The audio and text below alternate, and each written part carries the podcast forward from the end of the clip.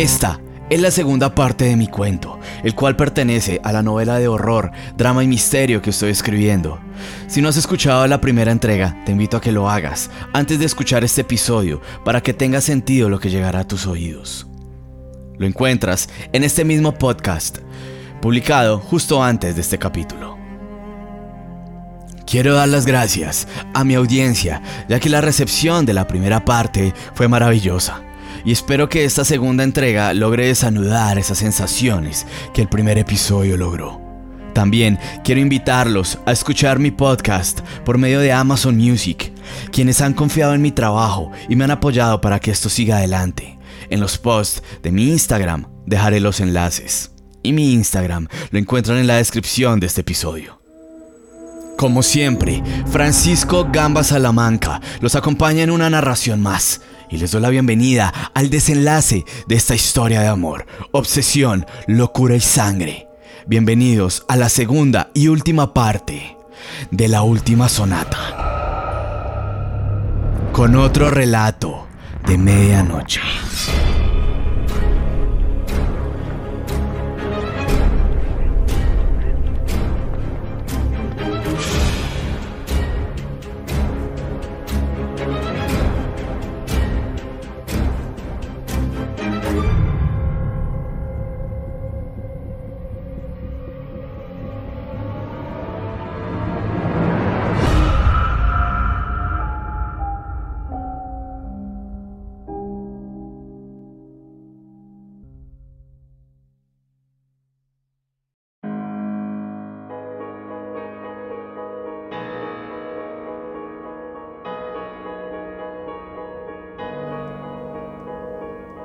El tiempo, de manera risible, se proyecta sobre Luna, de una manera burlesca, en proporción a su sufrimiento durante meses.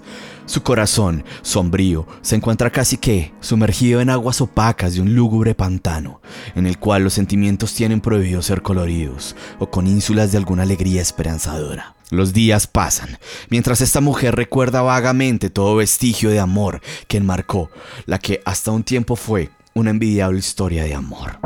El sonido del disparo aún persiste en su cabeza, como si fuese ella quien recibió aquel proyectil, resonando de una manera tan repetitiva que pareciese ser la más vil tortura, de esas que te desesperan, de una manera tan mórbida que quieres retarla, para ver hasta dónde llega tu demencia.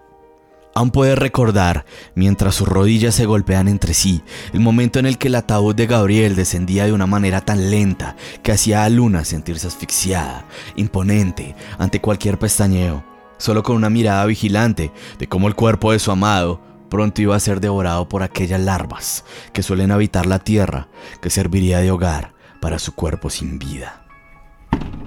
Luna miraba por la ventana del altillo, como el grisáceo atardecer comenzaba a ser cada vez más oscuro de lo que ya era. Sus ojos tenían un tono cristalino por todas aquellas lágrimas que se deslizaron por allí. Entonces comenzó a percibir un fuerte olor, un hedor acre, un aroma de descomposición que la puso alerta. Después de unos minutos, el olor dejó de molestarle. Tal vez acostumbró a él, pero ahora lograba escuchar un silbante sonido que se metía por la ventana del altillo. No lograba reconocerlo, pero hacía que su piel se sintiera arropada de escalofríos punzantes, casi como agujas que le revolvían los sentidos. El rutilante espejo que tenía empotrado en una de las esquinas del altillo, aunque con poca luz de ambiente, lograba reverberar su rostro aquel espejo de porquería, como ella le decía en esos días, que no dejaba de relegar su ruin imagen. Nada le lograba enardecer el corazón, que más que latir, pendoneaba sin alientos. Mirando su imagen en aquel espejo, sin darse cuenta de nada, comenzó a despeñar en un sueño profundo, de proporciones colosales, no como la reminiscencia que tuvo en el recital, esta vez sus ojos sí estaban cerrados y su mente prófuga. En aquel sueño, veía cómo caminaba entre una serie de colinas escarpadas y rocosas. Después de deambular algunos kilómetros, sus ropas se llenaban de la tierra y las hierbas que comenzaban a brotar por entre las gruesas baldosas que débilmente daban presencia a un antiguo camino. Las paredes de las casas de la zona eran viejas y decoradas de un verde humedecer con aquel olor picante y agudo que desprendía en el ambiente. Cada vez que daba un paso, sentía como las rocas del suelo eran cada vez más ausentes al tacto. De nuevo, era solo pastizal. Se lograba infundir unas diminutas cortadas con su roce. Entonces, vio como alguien escondía su rostro ante la presencia de Luna. Se alejaba y se escondía donde pudiese a medida que ella se acercaba a eso. En uno de los pasos que dio, su pie derecho se sumergió en el pastal. Sentía una sensación acuosa, helada y espesa. Intentó sacar su pie, pero solo hizo que su pierna completa se sumergiera. Gritaba, pero no se lograba escuchar a ella misma. La noche era tan oscura como espeluznante, hasta que todo su cuerpo quedó inmerso en aquel nauseabundo líquido negro. Ahogándose y pataleando, lograba escuchar un violín a la distancia.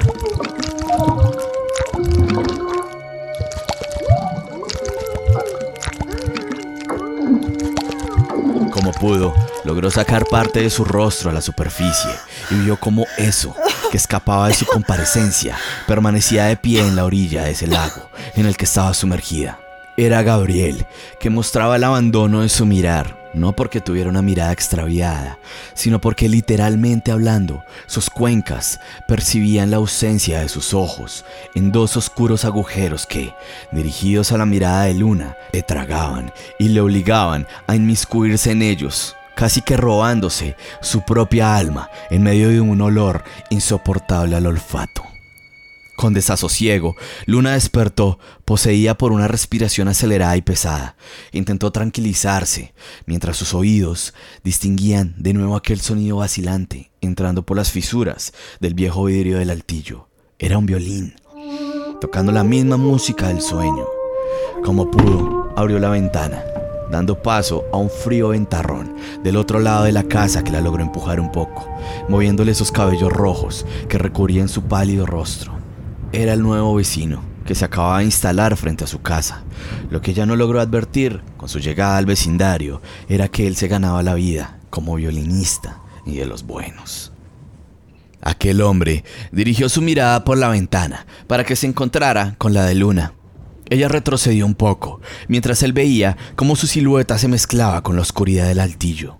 Luna lo lograba ver aún.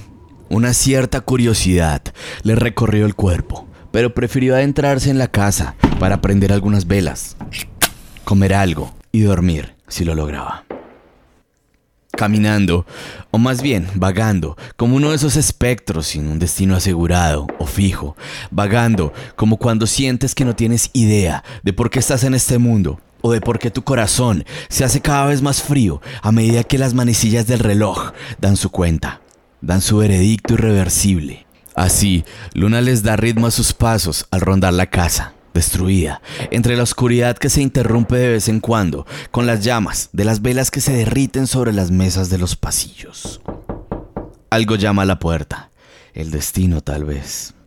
Suena un golpe en la madera, sonido ahogado en la mirada enredada de Luna, que se proyectaba hacia la puerta principal. Camina lentamente hasta llegar a esta. Era su vecino, quien traía un violín en su estuche, pequeño y marrón. Luna no dijo una sola palabra, solo lo observaba esperando a que dijera algo. Este sujeto se presenta, extiende su mano y agarra la de Luna mientras la besa diciendo, Mucho gusto, mi nombre es Diego, daría la vida por tocar una tonada contigo, he escuchado mucho de tu talento. Luna, de una manera brusca, le dijo que se fuera, y que sencillamente no tenía cabeza para entablar una conversación y mucho menos una amistad cerró la puerta de un solo golpe y se volvió a adentrar en la negrura absorbente de su casa. Luna camina por toda la casa, con la mente en blanco. Lo único que percibe es la orden de su cerebro para seguir caminando sin propósito alguno, hasta que transita por el lado del estudio. Abre la puerta muy lánguidamente y se queda horas analizando todas las hojas disgregadas por el piso, leyendo una a una las notas plasmadas de Gabriel. Pero ella sabe lo que tiene que hacer. Ella sabe que es lo único en este mundo que la logra consolar. Mientras sus manos tiemblan y sus lágrimas nacen como ríos de sus ojos, Luna se estira y toma su chelo, lo afina y emprende a tocar. La angustia se escucha en su interpretar. La alegría de sus canciones se ha ido. Ahora, la melancolía y la intérprete de las tonadas oscilantes, de las cuerdas aceradas y brillantes de su cello.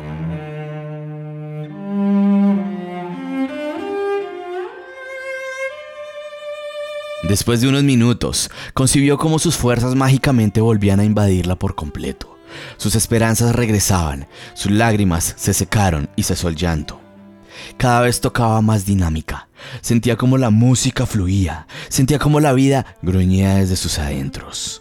Pero de repente comenzó a recordar las canciones en las que Gabriel era partícipe con su violín, acompañándola. Comienza a recordar cada nota que él hacía sonar.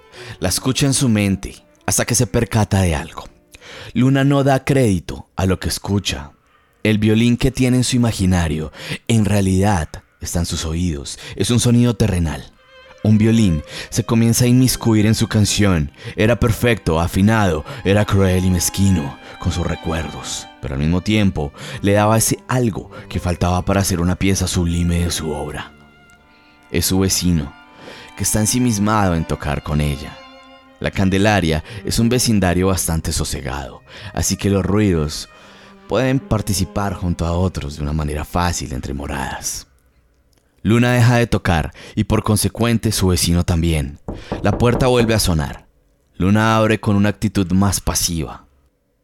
Solo una canción y te juro que me iré, dijo su vecino. Diego entra al estudio admirando todo a su alrededor y fijándose en las hojas que arropan el suelo. Se sienta y comienza a tocar junto a Luna. La sincronía fue inmediata y lo que iba a ser, solo una canción, terminó siendo todo un repertorio que colmó la tarde. Antes que Diego se retire, se percata que a medida que tocaba su violín, comienza a desafinarse, canción tras canción, hasta que una de sus cuerdas se revienta sin causal alguno, provocándole un corte en su mejilla izquierda. Luna va por algo de alcohol para la herida. Se dirige al baño de la planta baja, abriendo un mueble color púrpura, algo desvanecido y anticuado que tenía empotrado debajo del lavamanos. Busca un frasco naranja que contiene líquido. En ese instante, logra escuchar cómo Diego toca violín. Es majestuoso. Aún se sorprende de él, pero se percata que está usando notas que se alcanzan tocando la primera y segunda cuerda del violín, lo cual no es posible, ya que la primera cuerda se había reventado. Tal vez la arregló, pensó. Luna regresa con el alcohol en sus manos y un algodón. Se lo aplica mientras le dice cuánto le sorprende la rapidez con la que arregló la cuerda. Pero él no puede deducir a qué se refiere. Solo mira en dirección al violín en señal de confusión. El violín sigue con tres cuerdas. Luna sorprendida asevera que lo escuchó tocar mientras escrutaba en el baño en búsqueda de alcohol. Diego jamás escuchó tonada alguna en esos instantes. Después de una tarde de placentera conexión musical, Diego se retira, pero no sin antes hacerle saber lo agradecido que está por dejarle a su merced el hecho de compartir algo de música con ella. Después de que su vecino deja la casa, Luna se siente un poco más tranquila.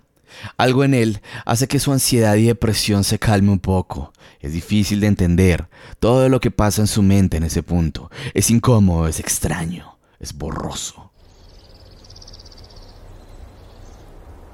Es un nuevo día y el periódico relata la muerte del compositor francés Henri Duparc. Gabriel era un fiel seguidor de sus obras, fuertemente influenciado con su música. Mientras Luna pasa las hojas del periódico, llega a la sección de eventos próximos en la ciudad. Se realizará un concierto de música clásica en el Teatro Colón. Solo los mejores se presentarán esa noche en el marco del Festival Latinoamericano de Música Clásica. Si tan solo todo fuera como antes y pudiese devolver el tiempo, evitaría todo infortunio y poder presentarse con Gabriel. Pero eso solo podría llegar a ser una simple visión onírica. Nada de esto sucederá.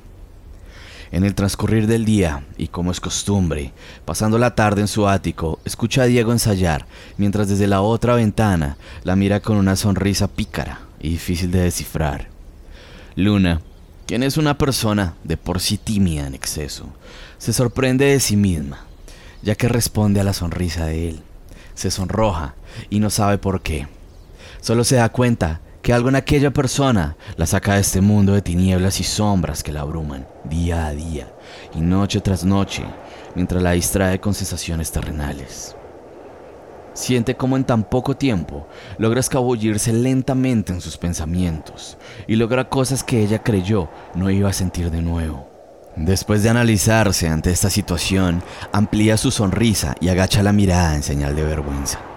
Luna mueve su mano haciendo una demanda de despedida y vuelve a adentrarse en su casa, que aún tiene aquellos rayos de luz que débilmente se comienzan a opacar, transmutando en una noche capitalina, fría y cruel.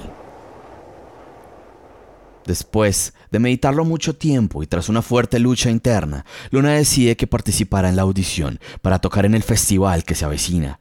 Rompiendo toda fuerza opresora de su timidez, decide invitar a Diego a ensayar y preparar el repertorio para la presentación.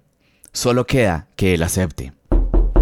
Luna da tres golpes a la pequeña puerta de madera de la casa de su vecino. Sus manos están sudorosas y la invade un pequeño temblor. Acobardada, espera con ansias el abrir de la puerta. Diego abre con una inmediata expresión de sorpresa. No esperaba aquella visita. La invita a seguir y que tome asiento. Mientras Luna entra en la casa, su rostro expectante no da disimulo. Está anonadada con todo a su alrededor. Puede sentir una atmósfera acogedora que la inspira a sonreír. Los instrumentos, el decorado victoriano, el aromatizante que utiliza en su sala logra hacer que los sentidos de Luna se relajen y así dispersa su ansiedad. Diego, quiero ser breve. No sé si lo sabes, pero se realizará un festival de música clásica y quisiera participar en él. Pero no quiero una orquesta. Me siento cómoda solo siendo dos en tarima, ¿me entiendes? Quiero que me acompañes en el violín y toquemos ante toda esa gente.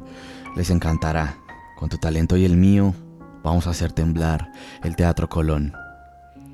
Dice Luna con voz expectante, enérgica y emocionada. Después de esto se calma, inmediatamente, como si fuese presa de un impulso repentino de segundos efímeros, que la condujeron a hablar de esa manera. Se tranquiliza mientras dice, Lo siento, no sé si fui inoportuna o exageré. No quiero obligarte a nada. Si no quieres, discúlpame, mejor me voy. Diego la toma de la mano y la tranquiliza. Por supuesto que quiero compartir tarima contigo. Es más, te iba a proponer lo mismo, pero en tu estado no sé si sería imprudente de mi parte. Luna se retira, con una risa nerviosa y un poco de culpa. Ella no sabe por qué, pero siente que está traicionando la memoria de Gabriel con el simple pensamiento.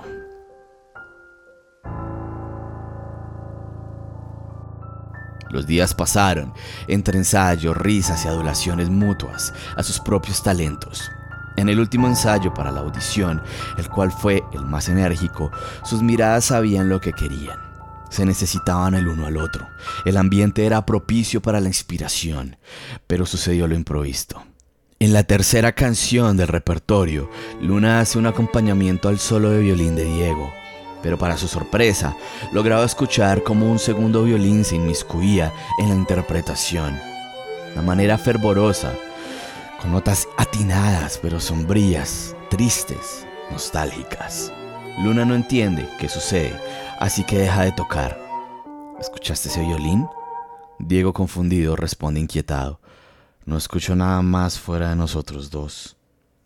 Luna asegura que hay alguien más tocando en aquel lugar.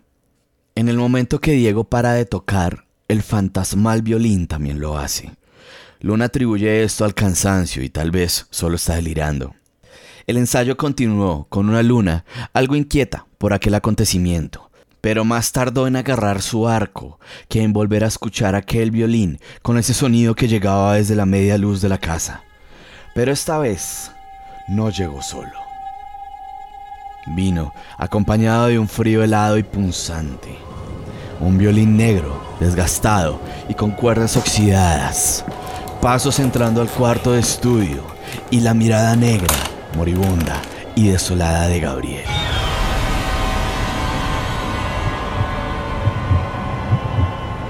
Con una expresión neutral, se para detrás de Diego mientras este sigue tocando de manera normal, sin saber lo que está aconteciendo a sus espaldas. El clima baja unos centígrados más. mientras este espectro que deambula en el terreno de los vivos mira a Luna de manera despectiva, lo cual segundos después se convierte en ira, celos y desespero.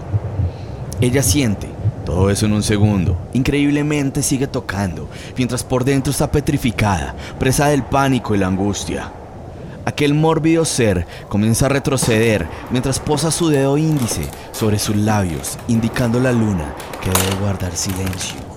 La figura se pierde en la oscuridad de la casa y el clima se normaliza. Diego siente que algo sucede, pero no presta atención. Al parecer, ni siquiera se inmutó por el descenso del clima en el lugar. Él termina con una escala de sol en su violín, muy lentamente para acabar la pieza prodigiosamente. Alza la mirada en dirección a Luna, pero ella ya no está. Voltea a mirar a su derecha y se encuentra de pie junto a él. Pareciese que estuviera en un estado de sonambulismo, generándole gran curiosidad por lo que está sosteniendo en sus manos. Una caja de metal con un candado en forma circular. Él la sacude para que reaccione y ella vuelva en sí. No entiende lo que pasa, solo pega un pequeño salto al ver que está sosteniendo la caja que contenía el arma con la que se quitó la vida a Gabriel. No sé qué me pasa, no sé cómo llegué a tener esta caja en mis manos. Esta caja estaba en posesión de la policía, no entiendo nada. Solo recuerdo una horrible pesadilla. Pero algo me dice que no te puedo decir nada. Mejor dejemos el ensayo hasta acá, ¿vale? Lo mejor es que te vayas y mañana, bueno, mañana la audición. Debemos estar preparados. Luna intentaba calmarse, mientras Diego se retiraba más confundido que nunca. Cuando Luna vuelve al cuarto de estudio a guardar su chelo, se da cuenta que no existió dicha pesadilla. Encuentra un mar de hojas regadas por todo el cuarto era la imperfecta sonata de Gabriel. Luna y Diego esperan expectantes en las afueras del auditorio en el cual van a audicionar. Ansiosos se alistan y escuchan su llamado. Ya en tarima se miran mutuamente y comienzan a tocar. Una presentación perfecta. Los cinco jurados presentes se levantan y aplauden en un unísono. No había duda, eran los mejores de la noche. Los jurados deciden que ellos representarían a Bogotá en el festival y serían ellos quienes cerraran el evento. Para celebrar esto, caminaron por horas las calles de la Candelaria, entre alegría, risas y una botella del mejor whisky de la época. No sabían lo que hacían, eran presos de la alegría y la improvisación del momento. Luna se sintió viva de nuevo, sabía que algún día todo mejoraría, y ese era su momento, era feliz. Luna corrió retando a Diego a alcanzarla, perdiéndose en las calles del centro histórico. Diego la agarra por la cintura y le da un giro hacia atrás en un solo movimiento. Ella da un grito, pero este hombre le tapa la boca, quita su mano, la mira con un aprecio exagerado. Ella se pone nerviosa y su timidez vuelve a salir a flote. Diego se acerca cada vez más a su rostro y la besa tan intensamente como nunca había besado antes a una mujer en su vida. Sintió que en ese momento todo era perfecto. Llegó la gran noche. Como siempre, luna luce preciosa, con ese brillo que desprende con el simple respirar. Diego, elegante, se quita su sombrero en señal de respeto hacia ella mientras admira su belleza después de que abre la puerta de su casa. Juntos caminan hasta el teatro en el cual la prensa, la audiencia y los músicos ingresan. Antes de entrar al teatro, se cruzan a una anciana de avanzada edad, con un vestido totalmente rojo y un carisma bastante peculiar. Esta señora se detiene frente a ellos y los saluda. La juventud es hermosa. Esta es una noche que ninguno de ustedes olvidará. No iré a verlos tocar, solo porque aún tengo que vivir muchas cosas. Será una lástima ya que nunca los podré ver en vivo jamás. Aprovechen la presentación lo más que puedan, como si esta fuera la última noche de sus vidas. Tal vez han escuchado de mí, se hablan muchas cosas por las calles. Muchachos, disfruten de esta noche y tengan cuidado con tanto lagarto conservador. Adiós. Ah, y a propósito, mi nombre es Margarita, aunque muchos creen que estoy loca. Buena noche. Desconcertados, no entendieron nada acerca de lo que aquella anciana les dijo con aquel tono premonitorio y apocalíptico. Solo percibieron su odio a los conservadores, la guerra entre partidos políticos, el pan de cada día. El festival ha comenzado, las orquestas comienzan a tocar. Una noche mágica, gente de la más alta clase social se encuentra allí presente. Los grupos van pasando uno a uno. En camerinos esperan su llamado a tarima, como es costumbre. Un festival que se alargó hasta las horas de la madrugada y siendo las 3 a.m. llega la hora del cierre. Luna y Diego han sido llamados a subirse a tarima. La noche más esperada de sus vidas ha comenzado. Se suben a tarima, pero aún no ven a la audiencia, ya que el telón está entre los músicos y el distinguido público cachaco. Se abre el telón entre aplausos. Maravillados con la hermosa arquitectura del Teatro Colón, los palcos, la decoración, pinturas al fresco, lámparas titánicas y una energía que hasta el más gallardo le pondría los pelos de punta y hacer de sus nervios un desespero insoportable.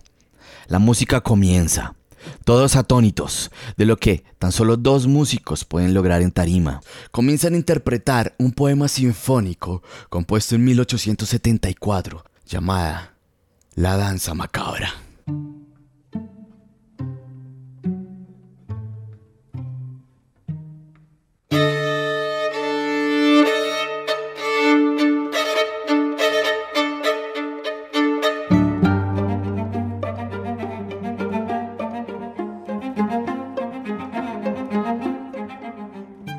Se devoran al público. Las horas de ensayo han dado frutos. La gente se levanta a aplaudir sin siquiera haber terminado la primera canción. Un impulso de adrenalina sacude a estos jóvenes músicos, que por fin han logrado su sueño. Nada puede dañar esta noche, todo es perfección. Luna, extasiada, toca como nunca lo había hecho y empieza a sentir cómo sus manos se mueven de una manera ligera se sorprende de lo bien que toca y de la rapidez con la que está tocando su compañero. Luna sonríe y mira al público, tan agradecida como nunca. Por fin, algo de felicidad en su vida. Sigue tocando, pero logra sentir como el teatro se comienza a hacer cada vez más frío. Se comienza a helar. La velocidad con la que toca Diego se torna frenética. Él la mira con desconcierto mientras la música se escucha desagradable. La gente en el teatro no sabe qué sucede, pero Luna sí. Las notas que escucha no podían ser más que aquella simétrica pieza musical que vio y escuchó por meses en el cuarto de estudio. Aquella canción que se encontraba escrita en los cientos de papeles que recubrían el suelo. Era claro que Diego no estaba tocando ninguna canción, era Gabriel es tan desesperada la tonada que se lograba escuchar y se lograba apreciar el odio con el que se tocaba. Aquellos ojos de terror en Diego hicieron que Luna se intentara levantar para quitarle el violín, pero fue imposible. Aquella fuerza invisible no la deja levantar y la obliga a seguir tocando su cello. El arco de luna se comienza a deshilachar mientras se tiñe de rojo con la sangre que sale de sus manos, producto de la fuerza que imprime el instrumento y el roce de las cuerdas. El público está aterrado. La música emula la más lúgubre banda sonora jamás escrita, con arreglos melancólicos e infernales. No más, grita Luna, pero su alarido se calla de inmediato cuando ve cómo Diego se desmaya y es elevado hasta el techo del escenario para luego caer forzosamente en un impacto instantáneo, súbito y mortal. El público corre desesperado a las salidas, las cuales se cierran con violencia y las lámparas caen aplastando algunos cuantos. El fuego se desprende de manera más que anormal de los palcos, quemando todo a su paso gritos ensordecedores y lamentos que conjugaban a la perfección con la música que sonaba del cielo de luna. Era el infierno en la tierra que tragaba toda vida posible a su paso, sin sentido y retando la fuerza de la naturaleza de las llamas y a cualquier ley de la física, el fuego se apaga. Cuando la última persona con vida en el teatro, fuera de luna, cerrara sus ojos para siempre. Luna aún está consciente, sentada, sin poder separar, mientras sus lágrimas se mezclan con la sangre que ya gotea por entre las fisuras de la madera de la tarima. En el aire aún fluye cada tonada de este siniestro. Luna levanta aquella mirada de odio y descontrol. Y esta mirada logra escabullirse por entre esos cabellos largos y rojos que se encuentran desordenados, cubriendo toda su cara. Entre lágrimas y locura, grita. Ahí está tu canción, tan perfecta como tu obsesión. Ahí está tu sonata dijo Luna a un inmóvil. Ve a Gabriel sentado en la penumbra de la oscuridad, aplaudiendo lentamente desde uno de los asientos del público, mientras dice, fue una prodigiosa canción, a pesar que la tocó un paupérrimo violinista, que con cuatro cuerdas desafinadas te cautivó y me dejaste en el olvido junto a tus recuerdos empolvados con indiferencia. Jamás había sido tan placentera una canción para mí. En ocasiones se debe poner algo de sufrimiento en ojos ajenos para conseguir lo que se quiere. Sé que por un momento te perdí, pero ahora serás mía de nuevo y me encargaré que jamás dejes de serlo. Siempre tuve aquella primorosa pieza musical frente a mis ojos. No tenía que exasperar ni asentar un arma en mi cabeza por no poder escribirla. Siempre estuvo ahí, la perfección que busqué por tanto tiempo. Ya estaba escrita y sabes cómo suena esa prodigiosa composición. Pues bueno, tiene la melodía de tu voz, porque eres y siempre serás mi mejor canción.